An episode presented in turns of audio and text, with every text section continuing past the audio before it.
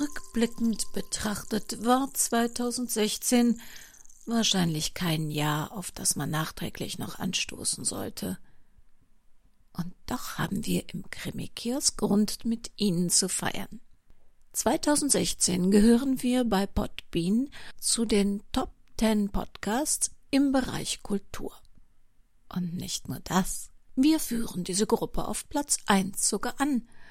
Und das in einem Bereich, in dem wir uns mit vielen sehr guten englischsprachigen Podcasts messen lassen müssen. Also doch ein Grund zu feiern. Willkommen in der Welt des Krimi-Kiosk. Und willkommen in der Welt von Henrietta Pazzo, Kairo. Ein Kriminalroman in zwölf Episoden. Eine Produktion des Krimi-Kiosk Verlages Petra Weber in Köln.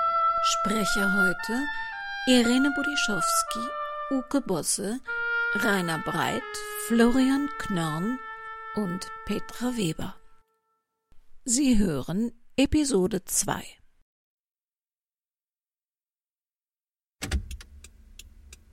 Folgen Sie dem Straßenverlauf acht Kilometer.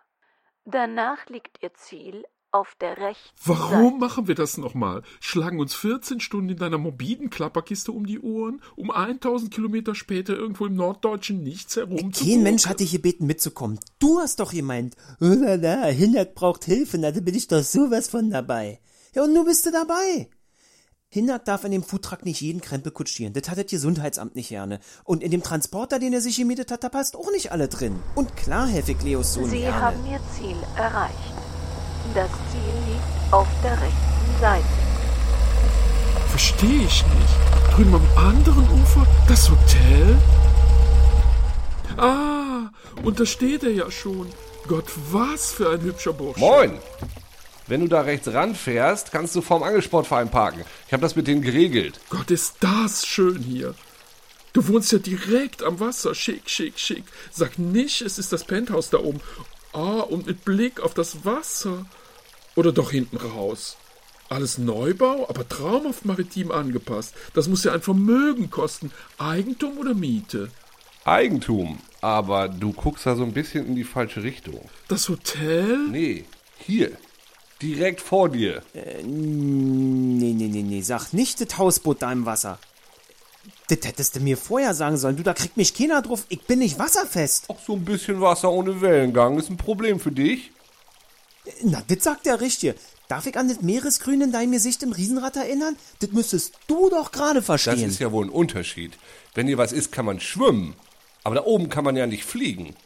Sag mal, so viel kann doch auf dem Kahn ja nicht sein, dass du noch mehr eine Karre brauchst. Ich habe das Hausboot erst letztes Jahr von meinem Vater übernommen. Einen Teil meiner Sachen habe ich nur eingelagert.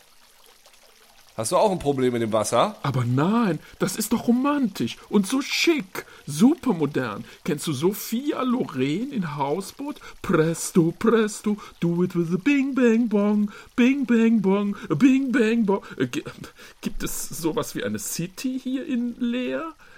Ich habe die völlig falsche Garderobe dabei. Gute Frage. Und ich brauche eine Apotheke, wenn ich die Nacht mit der Schaukelei überstehen soll.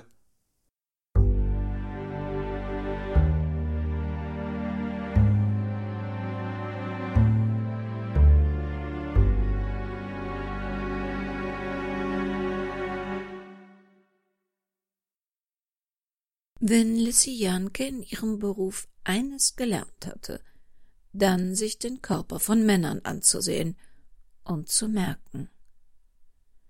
Nicht immer konnte sie sich an ein Gesicht erinnern, doch einen Körper, eine Haltung, einen Gang oder Hände vergaß sie nie. Die rechte Hand auf dem Treppengeländer war das erste, was sie von Pater Ansgar seinerzeit gesehen hatte. Der Priester, den sie, wenn es nach der Polizei ging, identifizieren sollte, hatte kein Muttermal auf seinen Händen gehabt. Anders als der Mann, der jetzt hinter dieser Scheibe zwischen vier anderen Männern im Priestergewand stand und dem Pater wirklich zum Verwechseln ähnlich sah. Der Major war aus allen Wolken gefallen. Also, äh, von denen ist keiner der Mann, den Sie am Tattag im Treppenhaus des Opfers Leopoldine Hofer gesehen haben? hatte er sie zweimal gefragt. Lissy hatte sich die fünf Männer in Priestergewändern noch einmal genau angesehen und dann entschieden den Kopf geschüttelt. Ja, äh, andersherum. Sie sind nur unsicher. Können Sie einen oder mehrere Männer denn ausschließen? Hatte er nachgehakt. Ja, das kann ich. Keinen dieser Männer habe ich an dem Tag bei uns im Treppenhaus gesehen hatte sie ihm geantwortet. Dann hatte er sie beiseite genommen und geflüstert, dass sie gegebenenfalls das beeiden müsse. Wer vor Gericht gemäß Paragraph 288 Absatz 2 Strafgesetzbuch eine falsche Beweisaussage unter Eid ablegt oder mit einem Eid bekräftigt oder sonst einen in den Gesetzen vorgesehenen Eid vor Gericht falsch schwört, ist mit Freiheitsstrafe von sechs Monaten bis zu fünf Jahren zu bestrafen. Doch Lissy ließ sich nicht beirren. Ja, sie hatte natürlich auch mitbekommen, dass Pater Ansgar die Tat gestanden hatte, und sie war baff überrascht gewesen. Lange hatte sie nach einem Ausweg gesucht, die Wahrheit im Polizeikommissariat Josefsstadt zu sagen, ohne ihn dabei unschuldig ans Messer zu liefern. Eines wusste sie genau. Pater Ansgar hatte Leo nicht umgebracht. Er war an diesem Tag überhaupt nicht in ihrer Wohnung gewesen. Er war nur dieser hysterischen Nonne auf der Straße in die Arme gelaufen und dadurch an deren blutigem Gewand selber mit Leos Blut in Kontakt gekommen. Doch als er kurz darauf alleine zurückkam und in Leos Wohnung wollte, war er noch vor der Tür sofort zurückgewichen, weil er sie, Lissy, im Treppenhaus gesehen hatte. Pater Ansgar musste seine Gründe haben, zu lügen, die Schuld auf sich zu nehmen. Er war ein Lügner, aber ein Mörder, Leos Mörder, das war er nicht.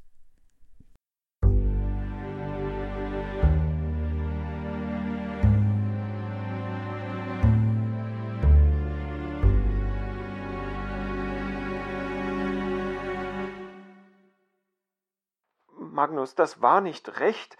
Ich hätte das verhindern müssen. Wie konnte ich das nur zulassen? Was, dass ich mit deinen Priesterklamotten zur Gegenüberstellung gegangen bin? Das war deine einzige Rettung, mein Lieber. Hätte die Zeugin mich erkannt, dann hätte ich ihre Glaubwürdigkeit und von mir aus auch ihre Sehfähigkeit zerpflücken können und glasklar dargelegt, dass gar nicht bewiesen ist, dass du am Tatort warst.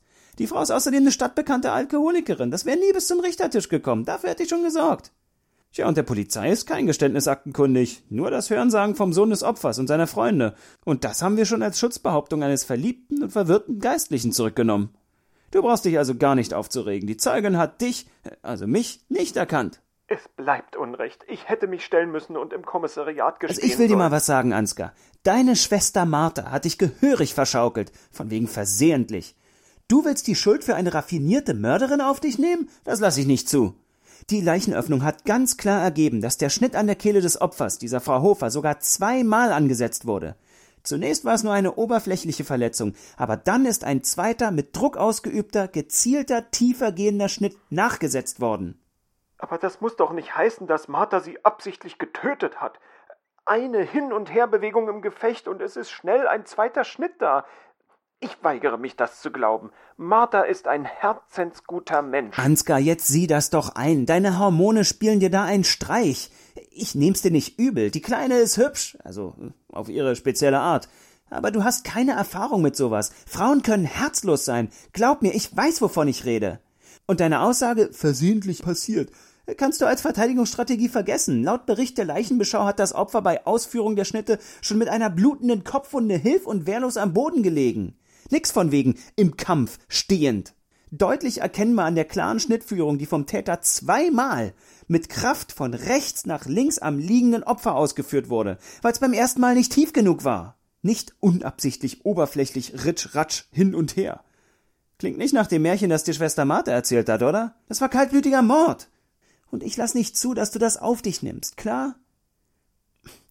Wie ist eigentlich das Wetter an der Nordsee? Wir kommen ja viel zu selten in das Ferienhaus. Eigentlich ein Jammer. Was soll denn jetzt bloß werden? Ich kann nicht mehr in die Erzdiözese zurück, so oder so.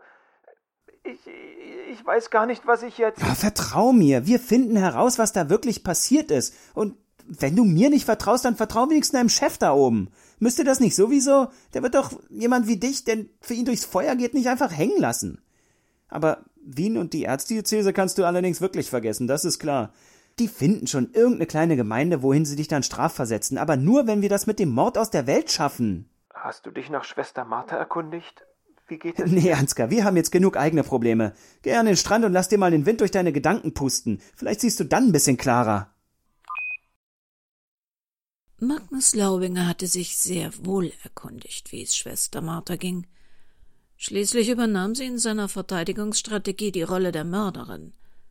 Doch die Auskunft, die er erhalten hatte, konnte er auf gar keinen Fall seinem Bruder Ansgar mitteilen. Die ohnehin zarte Schwester hatte reichlich an Gewicht verloren und litt unter anhaltender Appetitlosigkeit. Das Medikament, das sie über Wochen und Monate überdosiert eingenommen hatte, an das sie jetzt nicht mehr herankam und von dem die Schwestern im Kloster nichts gewusst hatten, hätte langsam ausgeschlichen werden müssen. Kalte Entzug hatte für Martha sehr heftige Folgen. Seit letzter Woche war sie nicht mehr im Kloster. Sie war mit einer schweren Psychose in die geschlossene Psychiatrie eingeliefert worden. Aber das durfte Herr Ansgar niemals verraten.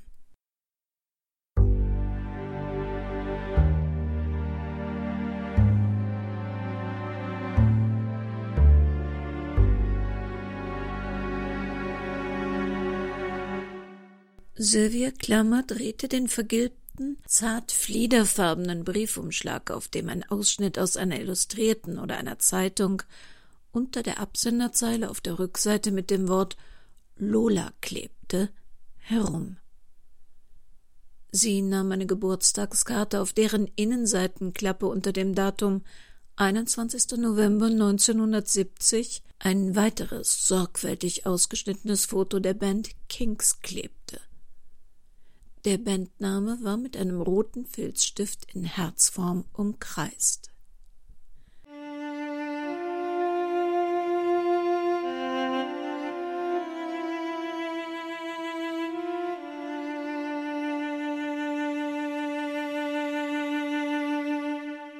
O liebste, allerliebste Vicky, rate mal, welche Platte ich dir zu deinem Geburtstag gekauft habe. Na, bei so viel Hilfe auf dieser Karte wird es meiner klugen, hübschen und aller, aller, allerbesten Freundin doch sofort klar sein. Ich habe die Single aus Angst, dass sie zerkratzt oder verbogen wird, nicht mit der Post geschickt. Und jetzt kommt meine eigentliche Überraschung. Ich darf euch in den Weihnachtsferien besuchen, wenn es deine Eltern erlauben. Ist das nicht toll? Dann bringe ich dir dein Geburtstagsgeschenk persönlich vorbei, zusammen mit deinem Weihnachtsgeschenk. Das verrate ich jetzt aber noch nicht. Und dann hören wir Musik auf deinem neuen Plattenspieler, bis die Nadel abfällt. Du ahnst nicht, wie sehr ich dich vermisse. Die Oma ist im Augenblick nicht so gut beieinander. An Tagen, an denen es hier ganz schrecklich grau und einsam ist, denke ich an den Schwur, den wir uns im Sommer gegeben haben, dass wir eines Tages, wenn wir genug Geld gespart haben, zusammen zu einem echten Musikkonzert fahren. Laut und lustig wird das. Musik ohne Ende. Im Freien. Wahnsinn.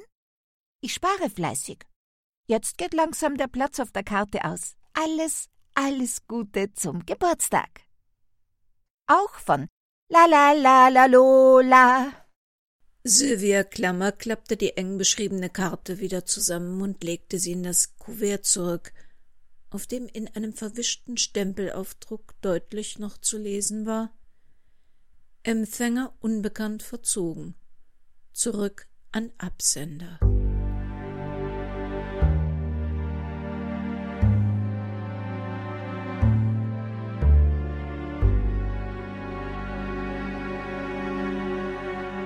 Und das war sie auch schon, die zweite Episode zum elften Fall für die Kanzlei Manott. Wenn Sie gar nicht genug davon kriegen können, auf unserer Webseite www.krimikiask.de gibt's noch mehr davon. Im Übrigen gibt es da auch das Impressum zu dieser Sendung des Krimi-Kiosk Verlages Petra Weber in Köln. Wir hören uns in einer Woche wieder. Und bis dahin gilt auch für 2017 Passen Sie gut auf sich auf. Das Leben kann verdammt kurz sein.